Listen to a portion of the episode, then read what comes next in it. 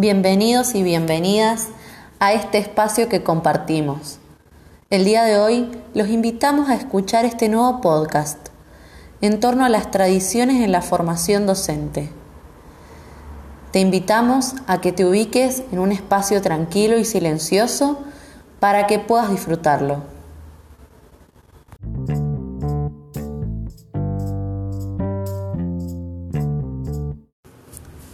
En el armado del actual sistema de formación docente se han constituido distintas tendencias, cambios y tradiciones a partir de hechos históricos, proyectos sociales y luchas políticas.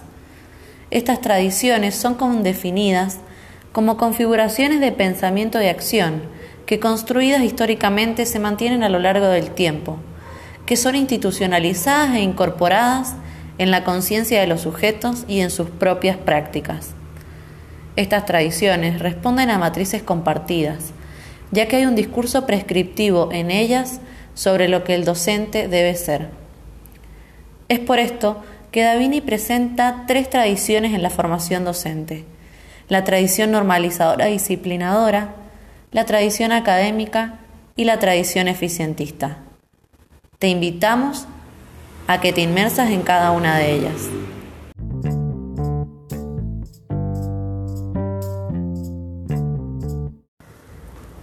La tradición normalizadora disciplinadora adopta una concepción filosófica positivista, donde es el orden lo que determina el progreso, donde se busca la homogeneización ideológica para formar al ciudadano y concebir al docente como disciplinador de la conducta.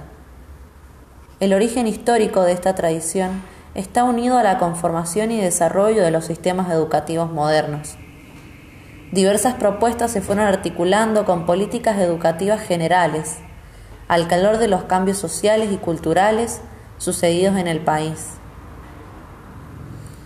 El marco de esta tradición es un complejo sistema de formación denominado normalismo. Su base fue la escuela normal, institución cuyo origen se remonta a la Revolución Francesa. La noción de normal se refería a que debía ser la instancia responsable de implantar en los estudiantes la norma, es decir, el modo correcto que debía regir el sistema. Con el normalismo se establecieron algunas características que perduran en el tiempo en la docencia argentina. En primer lugar, se impuso de contar con un título expedido por la escuela normal para ejercer la profesión. Esto hizo que la docencia se vuelva una actividad de tiempo completo para los sujetos afectados.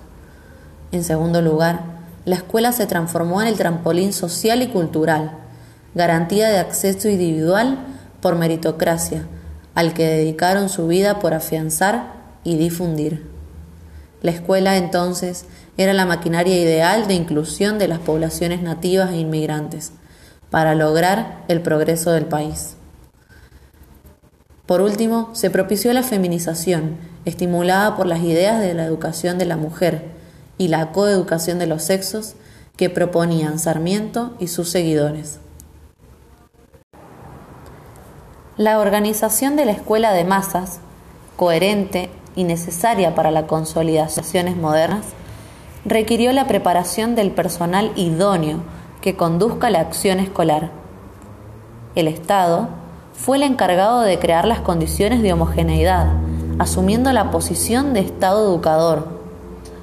No se buscaba profesionales de alta formación técnica profesional, sino la conformación de una legión de maestros patrioteros que construyera la nueva nación. Es por esto que el proyecto educativo se centró en la formación del ciudadano con una misión civilizadora. La escuela se centró más en el disciplinamiento de la conducta que en el desarrollo del pensamiento o el conocimiento.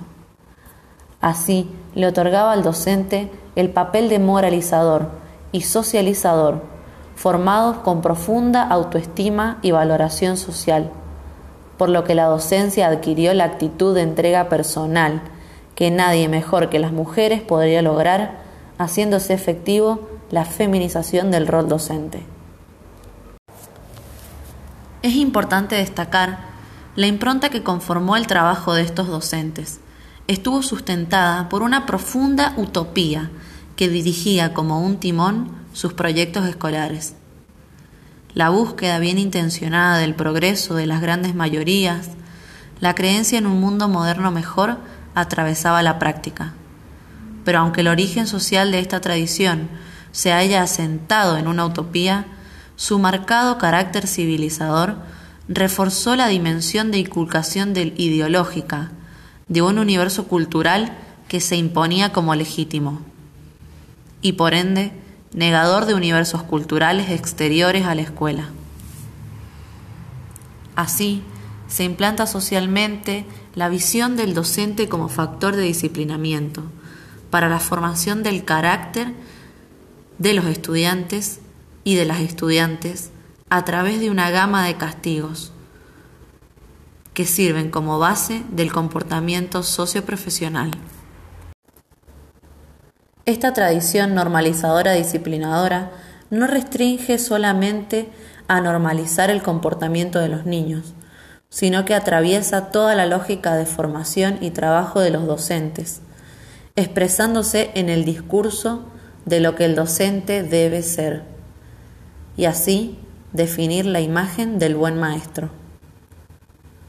A la vez, pese a que no contaron con recompensas materiales acordes, los acompañó un reconocimiento social y simbólico.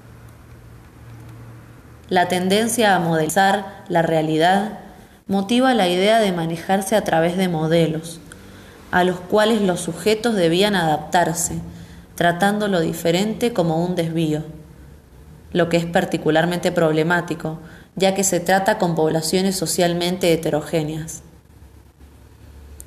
Esto corresponde también con la concepción del docente como modelo, impulsando la entrega personal. Por último, es importante destacar que la intención civilizadora que fue el origen de esta tradición se fue perdiendo a lo largo del tiempo, en un país atravesado por las luchas políticas y con profundo deterioro de las instituciones públicas. Así, acabó incentivando la función reproductora de la educación quitando su función transformadora.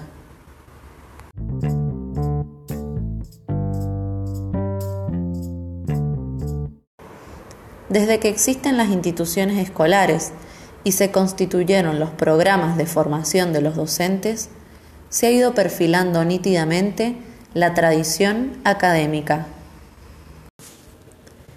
En la formación de los docentes para la enseñanza secundaria, se siguió caminos diferentes, que se cruzaron de diversas formas con el normalismo. Quienes se desempeñaban como profesores, término que marcaba la diferencia con los maestros, eran exclusivamente varones y eran generalmente funcionarios preocupados por formar las políticas locales articuladas al Estado Nacional. Estos profesores eran magistrados, profesionales universitarios o intelectuales que no contaban con formación pedagógica específica. De aquí deviene la tradición académica, ya que se distingue de la tradición normalizadora disciplinadora, por definir como lo esencial en la formación y en la acción de los docentes el conocimiento sólido de la materia que enseñan. Así es como conciben a la formación pedagógica, débil, superficial e innecesaria, e incluso como un obstáculo en la formación. Como producto de la racionalidad positivista en la que se funda, continúa sosteniendo una desvalorización del conocimiento pedagógico y la creencia en la neutralidad de la ciencia.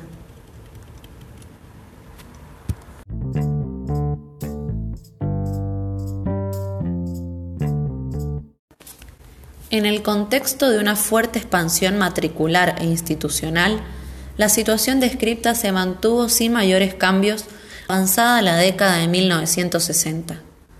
Esta época trajo la instauración de una nueva tradición, denominada tradición eficientista. Esta tradición es la que ha producido el mayor número de reformas en el sistema educativo y por lo tanto en la formación de los docentes, colocando a la escuela al servicio del despegue económico.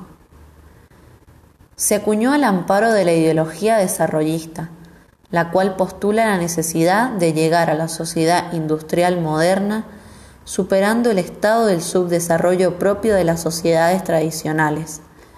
O sea, la educación se vincula de forma explícita a la economía.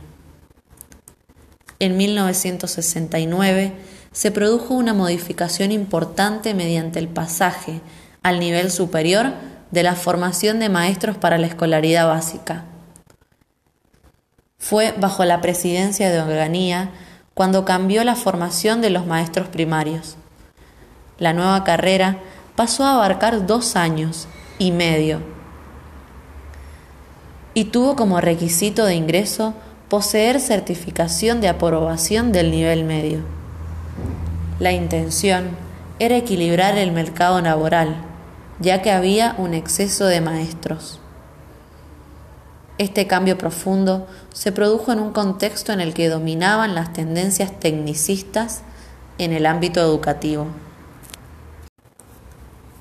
Se trataba entonces de tecnificar la enseñanza sobre las bases de esta racionalidad, con economía de esfuerzos y eficiencia en el proceso y los productos, dentro del contexto de expansión de esta tradición con el propósito de profesionalizar sus estudios dentro de una lógica tecnicista.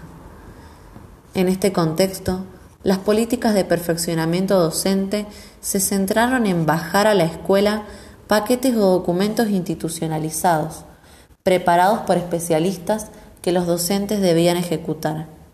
Es así que durante la expansión de esta tradición se consolidó definitivamente la separación entre concepto y ejecución de la enseñanza, por un lado, y el sistema de control burocrático sobre la escuela, por el otro, ya que si bien las tradiciones anteriores no se caracterizaron por otorgar al docente gran autonomía, fue durante la hegemonía de esta tradición cuando el docente fue perdiendo el control de las decisiones de enseñanza. Es así que se concibe a la escuela como formadora de recursos humanos, para una sociedad con progreso técnico, una visión técnica del trabajo escolar, la importancia de la planificación como garantía de la eficiencia, que está basada en la psicología conductista.